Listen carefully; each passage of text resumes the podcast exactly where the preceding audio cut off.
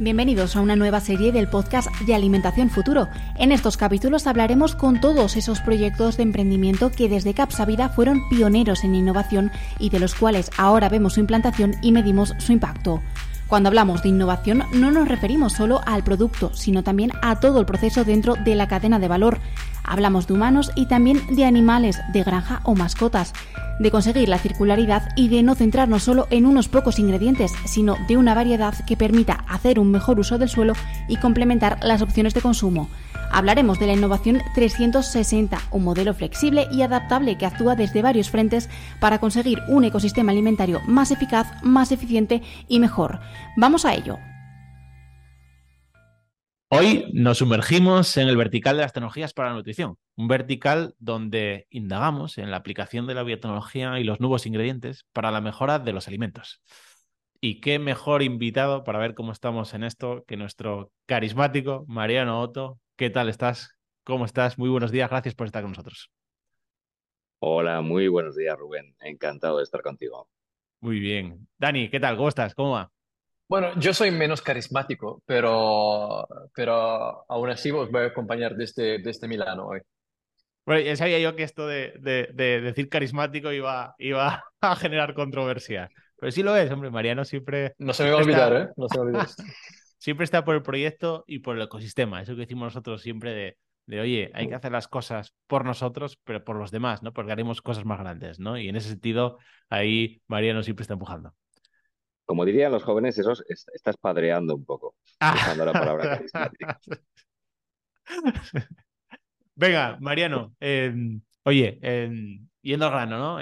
ya llevas años con, con NUCAPS, ¿no? Desde esa idea tan buena ¿no? y tan singular en España de unir centros de conocimiento y, transferirlos al mercado a través de una startup, ¿no? Y, coger a gente que sea capaz de hacerlo, pues es, sigue siendo un proyecto singular y, la verdad que siempre damos la enhorabuena de haber hecho hasta así. Eh, pero oye, ya hemos visto esto de la tecnología de encapsulado que ofrece NUCAPS. Eh, además, una tecnología que ya se ha demostrado polivalente, donde podemos ir a, reformulación de alimentos eh, para alcanzar mejor perfil en sal, en azúcar, en este tipo de cosas, pero también ganar biodisponibilidad para, pues, para probióticos, para otro tipo de, de, ingredientes eh, bioactivos, ¿no? ¿Cómo, cómo, cómo, te parece o cómo, está, cómo has vivido estos años de, explicar la tecnología ¿no? a, tanta gente, además en el mundo? Eh, es decir, oye, aquí hay una cosa que puede ayudar a mejorar los alimentos. ¿Cómo ha sido recibido estos años? Mm. La, verdad es que muy bien, a pesar de ser una, empresa emergente, pequeña y, bueno, realmente tenemos la, imagen del mercado que tenemos europeos que somos una empresa bastante grande, eh, lo cual pues, nos, nos, agrada, pero a veces nos colapsa también en cuanto a proyectos que podamos hacer.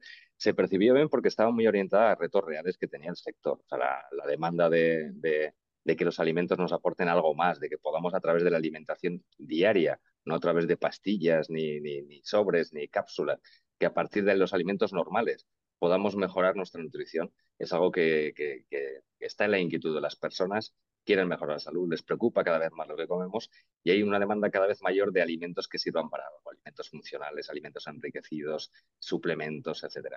Y realmente el reto que tenía el sector es que incorporar cualquier tipo de estos ingredientes que nos ayudan, como un antioxidante, para, hacer, eh, para antienvejecimiento, eh, alguna vitamina que nos falte, algún mineral, etcétera, tienen problemas de, de poca vida útil, de rápida degradación, de sabores desagradables, de poco efecto real en la salud, porque se acaban degradando y realmente son productos muy caros, por lo cual era, un sector muy nicho, eh, muy para eh, pocos afortunados que lo pudiesen ver.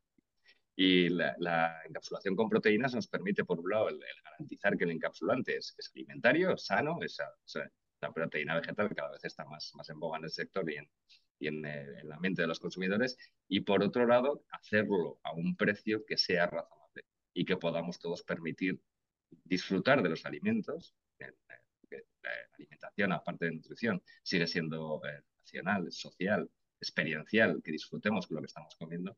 Entonces, que el alimento que yo esté tomando eh, me aporte aquello que mi cuerpo falta, puede ser una bacteria, puede ser vitamina, lo que fuera, y que no absorba lo que me viene. Si a mí me gusta tomar sal, que el alimento tenga menos sal. Si a mí me gustan los alimentos dulces, que tenga menos sal. Y es un poco la, idea que teníamos y, lo que, y por lo cual la, industria nos abrió bien las puertas, porque realmente ellos tenían detectados esos retos, esas necesidades, y necesitaban una solución clean label, sencilla de aplicar y, con efecto real. Yo, antes de, de, entrar o de volver al, al, tema de impacto social, tenía una pregunta muy personal sobre eh, el impacto gastronómico que tiene, que tiene esto. Entiendo que un, siempre hemos hablado de ingredientes a nivel macro, a nivel visible. Ahora estamos abriendo una nueva frontera, una nueva dimensión, literalmente, de ingredientes microscópicos. ¿Y mm, qué impacto tiene esto en la gastronomía, en la creatividad de, de quien cocina, de quien prepara alimentos? Le, voy a decir a Mariano que ya sé que estamos de viernes y, y, estamos cansados, pero hablo más alto, Mariano, que esto se tiene que escuchar bien.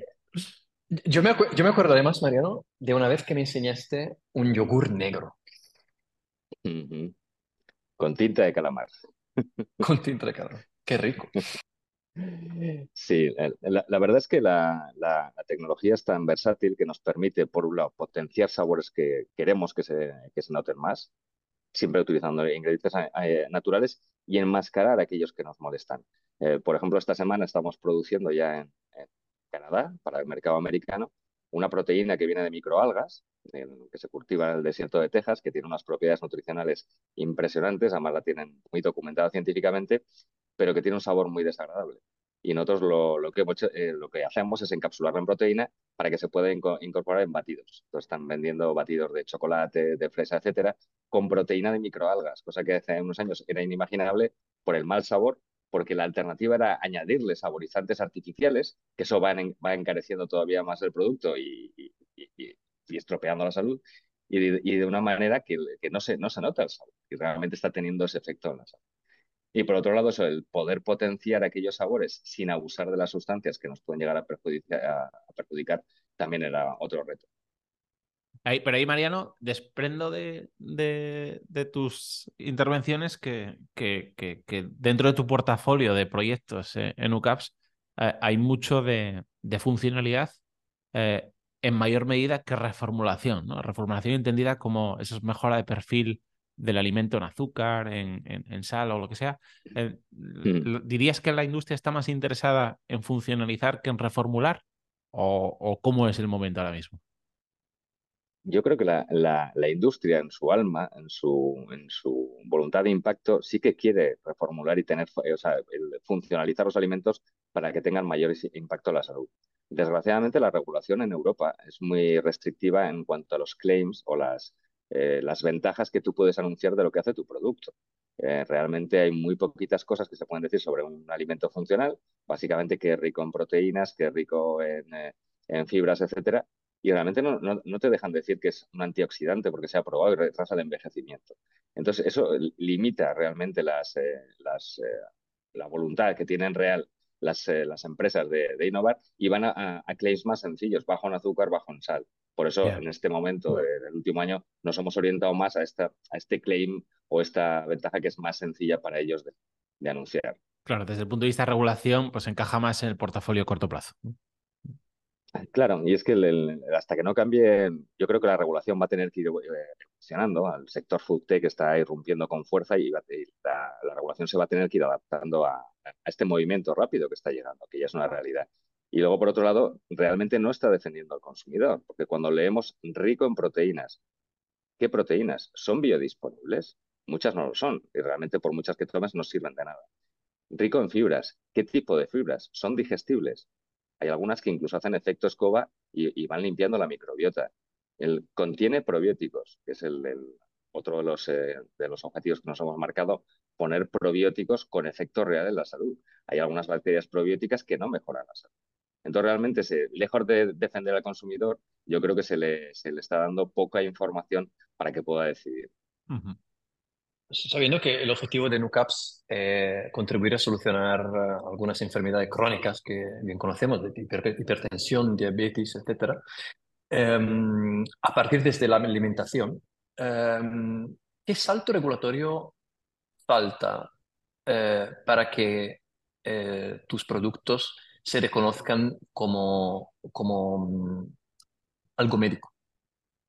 No, no algo médico, que, que, sería otro sector, digamos, pero que contribuye a mi mejora, ¿no? Que contribuye a mi mejora, ¿no? ¿Qué es, qué es, ¿Cuál es el salto ahí, ¿no? Mm. Claro, es que nosotros, por ejemplo, ahora hemos terminado un estudio en la, Clínica Universidad de Navarra con, con 60 voluntarios y ahora lo, publicaremos próximamente. Y tenemos un, ingrediente en polvo que es una proteína, no tiene nada más, solamente un ingrediente, y que eh, hemos demostrado que reducimos la absorción de colesterol. Estamos bajando el colesterol. No nos van a dejar decirlo. Porque entonces, si queremos hacer ese claim, tendría que ser un fármaco y habría que ir a otra regulación. Y siendo un alimento y que es algo que es barato de producir, que es accesible a todos los públicos, si vamos a, la regulación sanitaria, tiene otra serie de requerimientos que van a encarecer ese producto. Entonces resulta contradictorio que siendo un alimento sano, saludable, que está comprobado que se puede consumir y que hemos demostrado que tiene un efecto para reducir el colesterol, que no se pueda anunciar en la etiqueta de un alimento. Claro. Pero se puede medir de un punto de vista de, de, impacto social, ¿no? Me, gustaría hacer una pequeña paréntesis eh, sobre, un poco técnica, sobre el tema de medición de, de impacto, ¿no? O sea, en, en, muchos casos es difícil medir el impacto directo que, que, tiene algún tipo de solución y a veces lo hacemos de forma entonces indirecta, ¿no? Midiendo el outcome eh, más que el impact. Y mm, en tu caso, eh, podemos medir efectivamente la la, probabilidad de disminuir las enfermedades como hipertensión y diabetes y cómo? Hmm. Sí, en nuestro caso, mm, por ejemplo, con el producto Nucla, es una alternativa para reducir la sal, y es sal común, sal marina, con una proteína vegetal. Entonces, en este caso, eh, reducimos hasta en un 40% la cantidad de sal que se incorpora en un alimento sin que se vea eh, afectado órgano eh, desde el punto de vista organoléptico, ¿de mm. acuerdo? Sin que se den cuenta. Exacto, el, el, consumidor percibe el mismo eh, sabor salado, además con el mismo gusto tradicional, porque no es una sal modificada, es sal marina, pero con un 40%. Con lo cual estamos reduciendo, en el caso de personas con tendencia a la hipertensión, estamos reduciendo en ese 40% su probabilidad de, empeorar esa enfermedad eh, arterial, por ejemplo. Y en el caso de... Sí, disculpa, Rubén. No, no, profundizando en eso, ¿no? Más allá de claims, de regulaciones, de cosas, ¿no? Consumidor, ¿no? Decir, oye, tú lo has dicho, ¿no? Proteínas que no me sirven, fibra, que no sé qué. Y digo, ¿y esto que me estoy comiendo realmente, realmente me ayuda a mí a... Eh, ¿Cómo le explicarías tú a un consumidor? Decir, oye, nosotros aplicamos método científico, ponemos proyectos en marcha para demostrar ¿no? Eh, que, esto, que esto es así. ¿Qué le dirías? ¿Qué le dirías en ese sentido? Nosotros venimos del mundo científico y aunque somos un fabricante de ingredientes, tenemos una parte de desarrollo muy importante. Nosotros tenemos dos laboratorios, uno de, de microencapsulación, otro de microbiología para el tema de, probióticos, una planta piloto, y hacemos desarrollo desde una prueba de concepto, cuantificaciones, validaciones en modelo in vitro, in vivo, pruebas en animales y luego pruebas en humanos. Entonces, realmente todo lo que nosotros hacemos lo validamos y lo publicamos en revistas de primer nivel, con lo cual se puede consultar que todo esto que nosotros decimos se ha probado científicamente. Para nosotros es muy importante que todo lo que eh, porque desgraciadamente muy a menudo vemos en ciertos sectores que el marketing nutricional también existe y se crean más marcas que, productos. Entonces es muy, muy importante que todo lo que digamos esté respaldado por datos científicos. Por eso vamos siempre muy de mano tanto de la academia como de los centros tecnológicos y las universidades. No, sin embargo, tú no hablas directamente con, el consumidor. O sea, NuCaps produce para lo, fabricantes de, alimentos, ¿no? ¿Y mm. qué tal la, traducción? O sea, mm, ¿tus clientes son, son capaces de transmitir luego el, el efecto de NuCaps a sus consumidores? Sí, nosotros lo que le damos son armas para que ellos puedan construir el, mensaje y esa educación al consumidor, porque realmente en este caso se trata de ir educando al consumidor y explicarle, pues, eh, ahora estamos, en, es que estoy viendo, tenemos una, una botella de vino 00 rico en resveratrol, que es un antioxidante de la uva, igual de transparente, no, eh, no, no precipita, no se nota que hay nada en suspensión y tiene una concentración nutracéutica, o sea, sería lo equivalente a tomarte pastillas solamente tomándote una, copa de ese vino.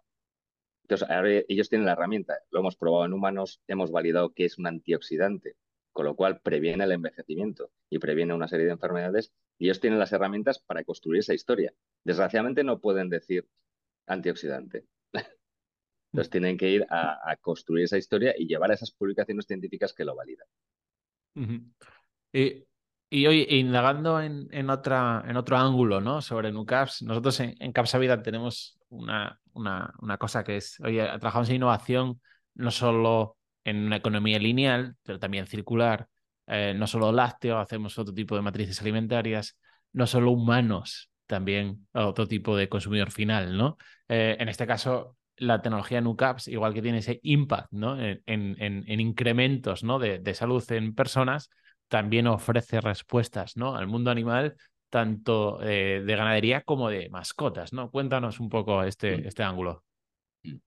Sí, nuestra inquietud en este caso venía porque el, ganado destinado a consumo humano, principalmente, eh, sí que se ha detectado que hay un exceso de antibióticos, de productos químicos, y es un creciente el interés principalmente de los productores, o sea, no solo de, del consumidor, sino de los productores de disminuir esa, esa parte de, productos artificiales que acaban llegando a nuestra, a nuestra alimentación. Entonces, veíamos que teníamos mucho que aportar en ese sentido y y lanzamos una serie de desarrollos experimentales con, junto con Piensos Costa, hemos sacado piensos funcionales que evitan el uso de determinados fármacos químicos, etcétera, tanto con, eh, con, extractos naturales de plantas como con probióticos, etcétera. Eh, una vez que teníamos desarrollada esta formulación, que además se incorpora en el pienso, o sea, no falta dar la parte, el pienso habitual que toman los cerdos, tanto cerdas madres, lechones o lo que sea, eh, lo estamos utilizando también en mascotas, porque la sociedad también es creciente, la preocupación por, nuestros compañeros, otros compañeros de vida, y queremos también aportar estas soluciones tecnológicas que tenemos para la alimentación humana, también para la alimentación de, los animales de compañía. Pues fíjate, eh, Daniel, el, escalamiento del impacto, ¿no? Que no solo es esto, sino esto, sino esto, ¿no? O sea, la, capacidad de la tecnología de, de, encapsulado, pues ofrece eso. Pero hay más tecnologías de encapsulado. Yo, hay una pregunta aquí, y perdona Dani, eh, ahora te dejo completar, que es, ¿por qué tu encapsulado? Es decir, en términos de impacto, ¿por qué tenemos que explorar esta vía? Claro, la microencapsulación el, como tecnología, lo bueno es que no es una tecnología completamente nueva, eso también nos, nos valida, se lleva utilizando 70 años en farmacia. Los fármacos tienen microencapsulados. ¿Qué, utilizan como encapsulante? Esa cubierta, esa protección, ¿de qué está hecha? En el caso de la industria farmacéutica son microplásticos, ¿vale? Y que han venido funcionando bien, que nos libran de enfermedades, pero cada vez hay más literatura que dice, bueno, ¿qué pasa con esos microplásticos? No se están absorbiendo por el cuerpo, hay un efecto perjudicial. En el caso de un fármaco, muchas veces se dice, bueno, me está evitando que me muera, pues es un efecto secundario pero ya la regulación también va tendente a eso, a evitar, a prohibir el uso de los microplásticos, con lo cual cada vez tenemos más aplicación en farma. Hay otras tecnologías que se han utilizado sobre todo en cosmética, que son, lo habremos oído todos, los liposomas, que es hacer la encapsulación que nosotros hacemos proteínas, con proteínas, hacerla con grasas. Tecnológicamente no funciona mal, tiene el inconveniente de que estás añadiendo grasas a la dieta y luego es una tecnología muy cara. para que os hagáis una idea, es 20 veces más caro que el, producto de NUCAPS. Entonces se supone que sea o para productos muy minoritarios o para cosméticos, que es donde se ha venido utilizando. Incluso el sector cosmético se está replanteando el uso de, liposomas. Y luego ha habido otras tecnologías fallidas con, azúcares que no han llegado a funcionar porque no tenían la eh, eficacia adecuada que requería. También hay polímeros sintéticos, pero también son productos caros, eh, poco saludables, etc. Entonces, hemos dado con la tecla del equilibrio entre una dieta sana utilizando una proteína y un coste que permite aplicación en distintos sectores, hasta alimentación de, de, granja, que es un sector bastante commodity, y nos permite ir de los productos más especializados farmacéuticos de, de intervención, por así decirlo, hasta los productos de prevención, como pueden ser las, las sales.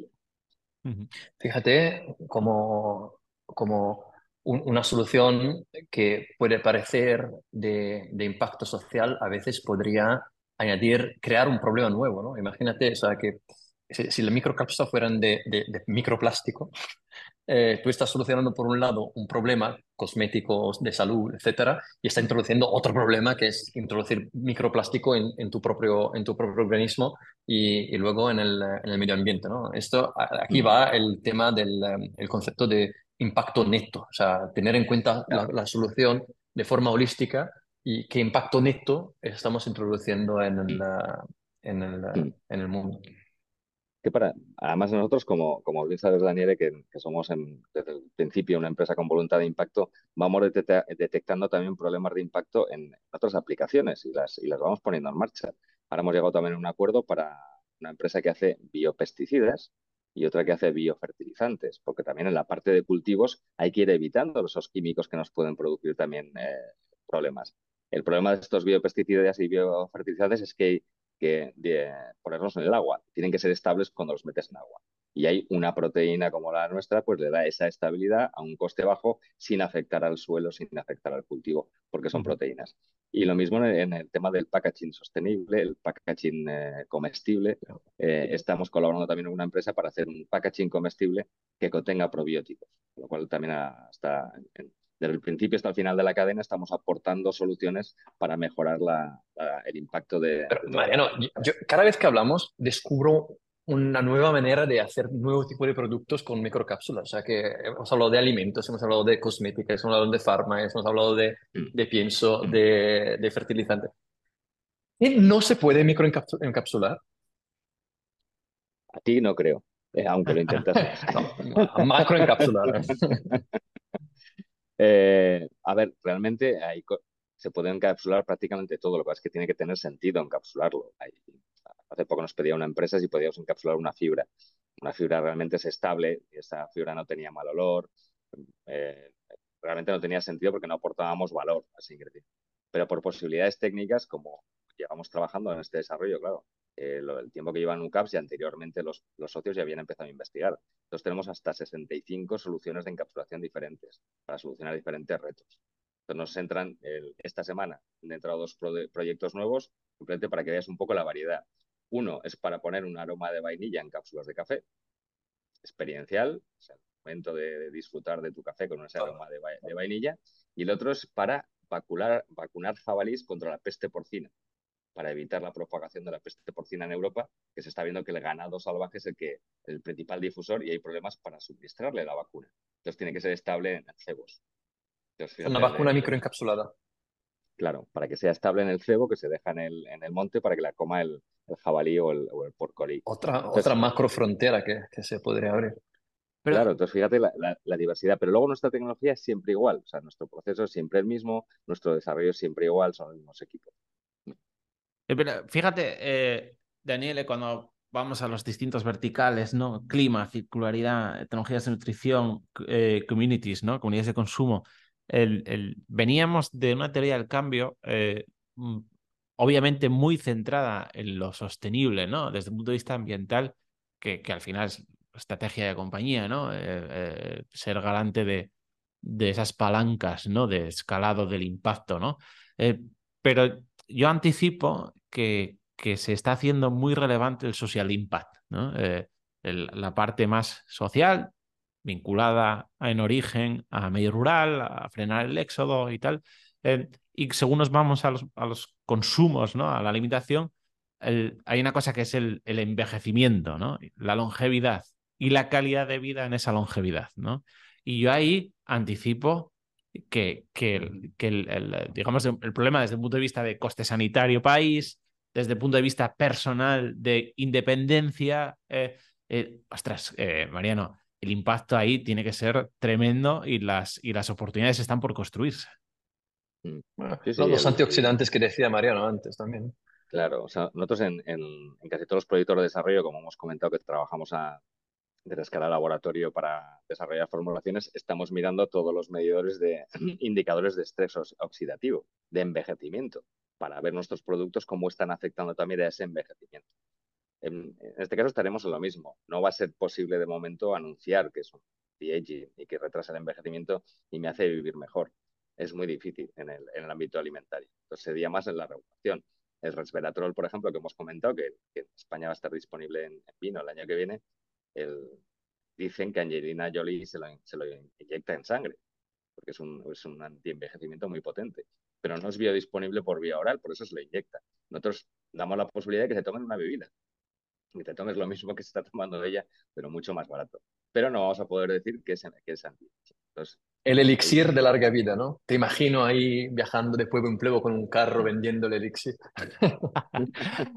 Oye, una, una, una última cuestión, que es que eh, obviamente en términos de impacto hablamos de la eficacia, que es como llevamos innovación ¿no? a, al mundo de la alimentación a través de la tecnología, pero también hay que hablar de la eficiencia, ¿no? Es decir, ah, ah, Mariano, hay que escalar, ¿no? Entonces, eh, ¿cómo, ¿cómo, estás enfrentando que este impacto eh, futuro, presente y futuro sea posible? digamos que una tecnología como la vuestra está encontrando dificultades para aumentar los volúmenes, para atender a, las necesidades industriales. Eh, ¿Cómo es ese recorrido? Pues afortunadamente, como ya, bueno, afortunadamente o porque fue algo buscado desde el principio de NUCAPS, decidimos que, la, el, que el escalado se tenía que hacer con maquinaria convencional, que no hubiese que inventar una máquina para hacer nuestro proceso industrial porque de lo contrario íbamos a estar muy limitados en cuanto a impacto, porque necesitaríamos eh, desarrollar máquinas, crear fábricas, etc. Entonces, nuestra maquinaria es de catálogo, la tienen muchísimos fabricantes en toda Europa y en todo. Entonces, lo, que, lo que hemos hecho ha sido localizar esos fabricantes dentro del sector alimentario que tuviesen capacidad productiva para, para terceros y producir en sus fábricas. Es lo que estamos haciendo ya aquí en España y es lo que hemos empezado a hacer ahora en Canadá para el mercado americano y estamos explorando también hacer en, Asia. Entonces, la maquinaria está ahí y la capacidad productiva del sector está, con lo cual nosotros estamos aprovechando esos eh, grandes expertos en alimentación, porque afortunadamente el sector alimentario europeo tiene muchísima calidad en cuanto a eficiencia, seguridad alimentaria, control de procesos, etc. Estamos eh, aprovechando nuestro expertise, está más en la parte de desarrollo y diseño del ingrediente y aprovechando la experiencia de otros en fabricarlos. Eh, bueno, no me resisto, no, no, esto forma eh, parte del, del, random, ¿no? De lo aleatorio, pero hemos empezado diciendo el, carisma de Mariano, que tiene que ver con que es un hombre de ecosistema, no solo de empresa. Eh, entonces, no me resisto a hacer una, una pregunta, ¿no? Porque fíjate, hemos dicho dificultades regulatorias, ah, e investigación, necesidades de financiación para hacer esa investigación.